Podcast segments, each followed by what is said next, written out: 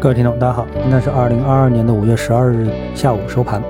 那么今天的这个话题呢，其实呢是关于，如果一个稳定运行了相当长时间的系统突然出现了崩塌，啊，会引起怎样的多米诺骨牌效应啊？因为历史上这种时刻其实是不多的，但是每次呢影响都非常大。从历史的经验来看，金融市场、资本市场啊，如果受到重创，这个经常它这个起因啊，并非是因为金融市场本身。比如呢，大家可能都知道啊，有一家叫长期资本公司垮台的事件。那么公司呢，拥有两位诺贝尔经济学奖的获得者，啊，一直都运行的非常牛逼啊。但结果呢，因为俄罗斯国债违约，导致了长期资本公司啊崩盘，啊，它的盘子盘不过来了。那么谁能想到啊，一个主权国家，而是一个非常大的主权国家啊，会拒付国债本息呢？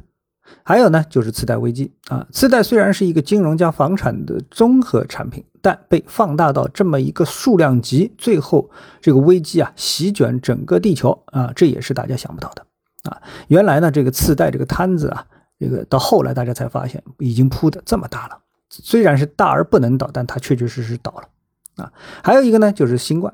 谁也想不到，进入到了现代社会啊，还能突发一场席卷世界的传染病，导致人类的生活方式啊等等都再次出现了巨大的改变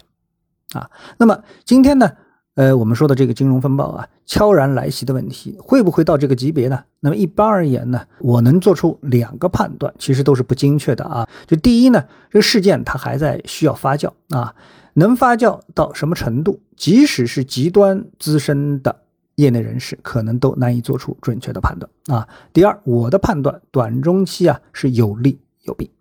啊。那么接下来呢，我们来看看到底发生了什么事件。首先，这个事件啊，就是我们这两天所提到的某个数字货币品种从最高点蒸发掉了四百二十亿美元，价格从最高的一百多归零的这么的一个事件啊。呃，从破位到几乎归零，只用了短短四个交易日的时间啊，从一百跌到了接近零。那么背后呢，它牵涉到了另外的一个稳定币啊。我们稳定币呢，再次来说明一下，它可以啊理解我们普通世界当中的美元或者是人民币之类的这样的法币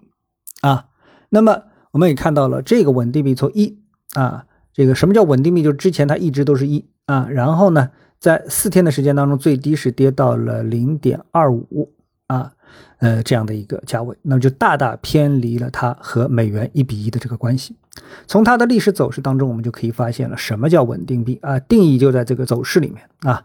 那么。因为它的标价呢是严格锚定美元的，也就是说要和美元啊保持一个严格的一比一的关系啊，当然浮动个零点零零一啊什么之类的，这是没关系的，对吧？啊，万分之一啊，万分之二，这是没问题的。那它的这个稳定币甚至不像日元的浮动汇率，因为浮动汇率我们都知道啊，日元呢它从一百跌到了一百三，大幅的一个波动啊。像人民币啊，虽然说它也不是特别的稳定啊，就是不是特别的浮动，但它也是从六点三几今天浮动到了六点八。啊，那么结果呢？在过去的四个交易之内呢，我们看到这个稳定币破防了。那么这种破防是灾难性的，代表了市场对这个品种已经是完全的失去了持有的信心。啊，好，我们回到这个破防的稳定币。那么这个稳定币呢，问题在于啊，它并不是数字货币市场当中唯一的稳定币啊。这个稳定币当中的老大呢，叫 USDT。那那么每个稳定币背后的原理都不一样的，那么我们这个呢就不一一这个这个赘述了啊，都都都都去说明白啊，这这这也是一个很大知识量的问题。那么 USDT 呢，号称呢它的币值啊是由背后的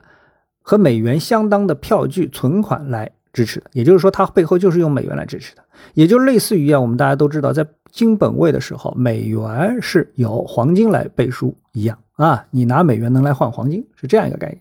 然后呢，当这个第一个破防的稳定币出现之后呢，那币市的交易者啊，第一时间想到的就是这个 USDT 还可靠吗？也就是老大还可靠啊。于是呢，这个 USDT 啊，在今天呢下午也是出现了非常惊险的一幕啊。呃，很多的市场就是流通性比较好的市场呢，大部分他们的跌幅呢在百分之五，也就是从一跌到零点九五以下。那么有一个市场呢，直接是跌到了零点九零，跌幅是达到了百分之十啊，好像是一个韩国交易所啊。那么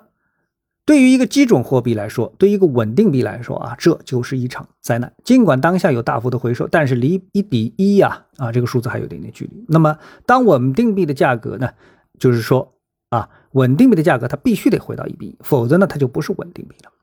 啊。而市场呢是有办法，那我们说市场本身啊，就是说你持币者是有办法推这个通过对冲。来规避这个风险的啊，但这里呢，我们想说的不是这个市场当中具体的交易如何如何如何对冲风险啊，我们而是说呢，这个稳定币啊，它的体量也有千亿美元以上这样的一个级别，撬动的呢是整个数字货币市场啊两万亿美元的这么的一个市值啊，而一旦稳定币出现问题呢，它对整个数字货币市场会形成什么样的一个冲击？我想说的难以预料，就是在这个问题上面啊，呃，从这个度啊范围比较难于力量。啊，那么我们从理论上来说的话呢，有两个角度，一个角度呢就是货币的波动啊不应该影响标价的商品，比如说黄金啊、石油，它本身就是黄金和石油，不管你标价是什么，那用人民币标价可能它很贵很贵，但是用日元标价它可能很便宜很便宜啊，等等之类的啊，诸如此类啊。那么还有一个呢，从另外一个角度就是，如果美元波动，那肯定会影响交易标的的价格的波动。啊，比如说美元升值啊，美元贬值啊，就像刚才我说的这个，如果是用日元标价，日元现在是跌到一百三，那日元来标价这个黄金和石油，它的价格一定会发生很大的变动，对不对啊？于是呢，我们今天看到啊，数字货币的两个巨头啊，都发生了巨幅的波动。两个巨头，一个是比特币，一个是以太坊。那比特币呢，就实打实的跌破了三万美元。所以说呢，这个稳定币的破防对。啊，这个其他标的还是有影响的啊。当然，它这个标价不是用稳定币来标价，它就是用美元直接来标价，所以呢，跌破了三万美元，最低呢跌到了两万七千美元以下，那彻底的宣告了二分之一回撤位的下破。啊，这二分之一回撤位呢，就是在接近七万美元的二分之一，也就是三万五千美元啊。那么三万五千美元呢，应该说到了两万七了，你还能说它不破吗？当然是彻底的就破位，对吧？好。就像我们呢，只有少数人啊会在事前意识到次贷的价格泡沫，特别是这个泡沫对世界金融经济的一个影响。当一个两万亿美元的数字货币市场啊，嗯，特别是这个市场当中非常重要的稳定币的环节出现崩塌的话，会对数字货币市场产生什么影响，并且溢出到其他金融市场到什么程度？那目前而言呢，都能很难做出就是负责任的预判。啊，大胆预测的一个观点呢，就是数字货币市场进入啊更惨烈熊市。啊，它会继续跌，跌得很惨啊！但是呢，这个对股票市场可能是有利的啊？为什么呢？这将是使得相当一部分的投资者在一定时期内离开数字货币市场，转身投入到股票市场啊！但这里呢，可能啊，这个对美股市场利好更多一点，因为两者的交易工具啊比较接近。啊，各种交易的方法比较接近，而在 A 股呢，由于交易模式上和数字货币相差太远，所以呢，它这个吸引力啊，可能呢就比较有限。就像做惯了 T 加 T 加零的人，回过头来做 T 加一啊，做惯了杠杆交易的，回过头来说不做杠杆交易了，那这种改变啊，啊就比较难，对吧？呃，也就是说，从好的方面来看呢，一部分投资者应该是回归股票市场，大部分去美股，少部分去 A 股。坏的地方看呢，很多上市公司啊，已经跟数字货币市场结下了深厚的友情啊，比如马斯克的特斯拉，呃，他就持有大量的比特币啊，还有美股上市的交易所，还有 A 股的数字货币、区块链概念，可能都会受到不同程度的负面的冲击。那比如说像这个美股上市的一那个交易所，唯一上市的一个交易所啊，叫 Coin 啊，这个交易所。啊，它的全名叫应该叫 Coinbase 啊，最高从去年的十一月的三百五十美元跌到现在已经跌到了五十美元以下了，跌掉了七分之六。嗯，好，好，那么最后呢，我们回到 A 股市场啊，A 股呢今天呢长跌互现啊，基本上非常的平淡啊，上证指数啊就是微跌了百分之零点一二，从呃，黄白线的分布来看的话呢，全天的走势也非常的平稳啊，也没什么大起大落啊。从板块的角度来说呢，也找不到什么逻辑啊。比如说今天同花顺的这个板块上涨的前列有这个酒店、餐饮、胎压监测、小家电啊等等啊，都和目前的大的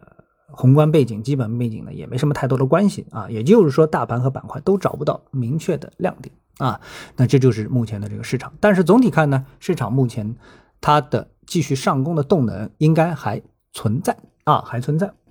好，那么今天呢就跟大家聊到这里啊，我们明天的节目时间再见。